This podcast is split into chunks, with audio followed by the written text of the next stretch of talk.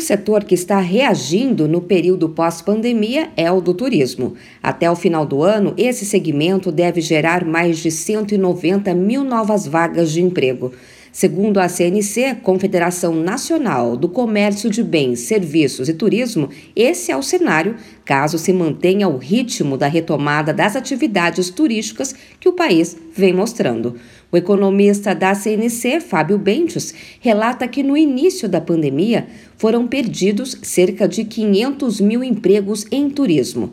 De lá para cá, 290 mil vagas foram criadas. O economista acredita na recuperação até 2023. É verdade que ainda não, não conseguiu repor todas as vagas fechadas durante a primeira fase da pandemia.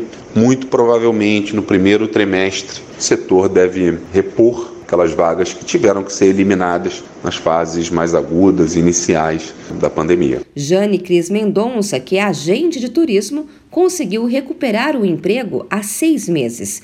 No início da pandemia, a profissional foi demitida pela empresa que trabalhou durante oito anos. Agora, satisfeita com o retorno à atividade, Jane ressalta que as condições não são as mesmas de antes. O salário ficou mais baixo. Há seis meses eu retornei ao trabalho, as pessoas começam a viajar, mas é em questão salarial abaixaram consideravelmente meu salário. Para que o turismo volte ao ritmo do período pré-pandemia, é importante que o turista também retorne.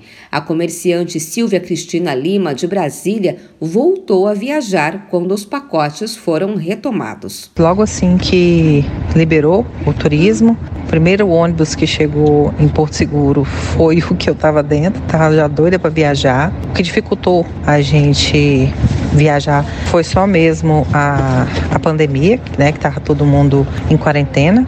E assim que voltou o novo normal, a gente decidiu dar uma viajada com a família. A reação positiva no setor do turismo também se reflete na abertura de empresas. Já foram criadas 79 mil neste ano, principalmente em bares, restaurantes e empresas de aluguel de veículos.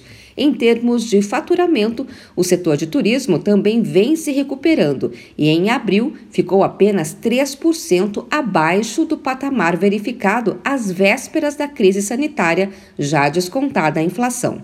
De São Paulo, Luciane Yuri.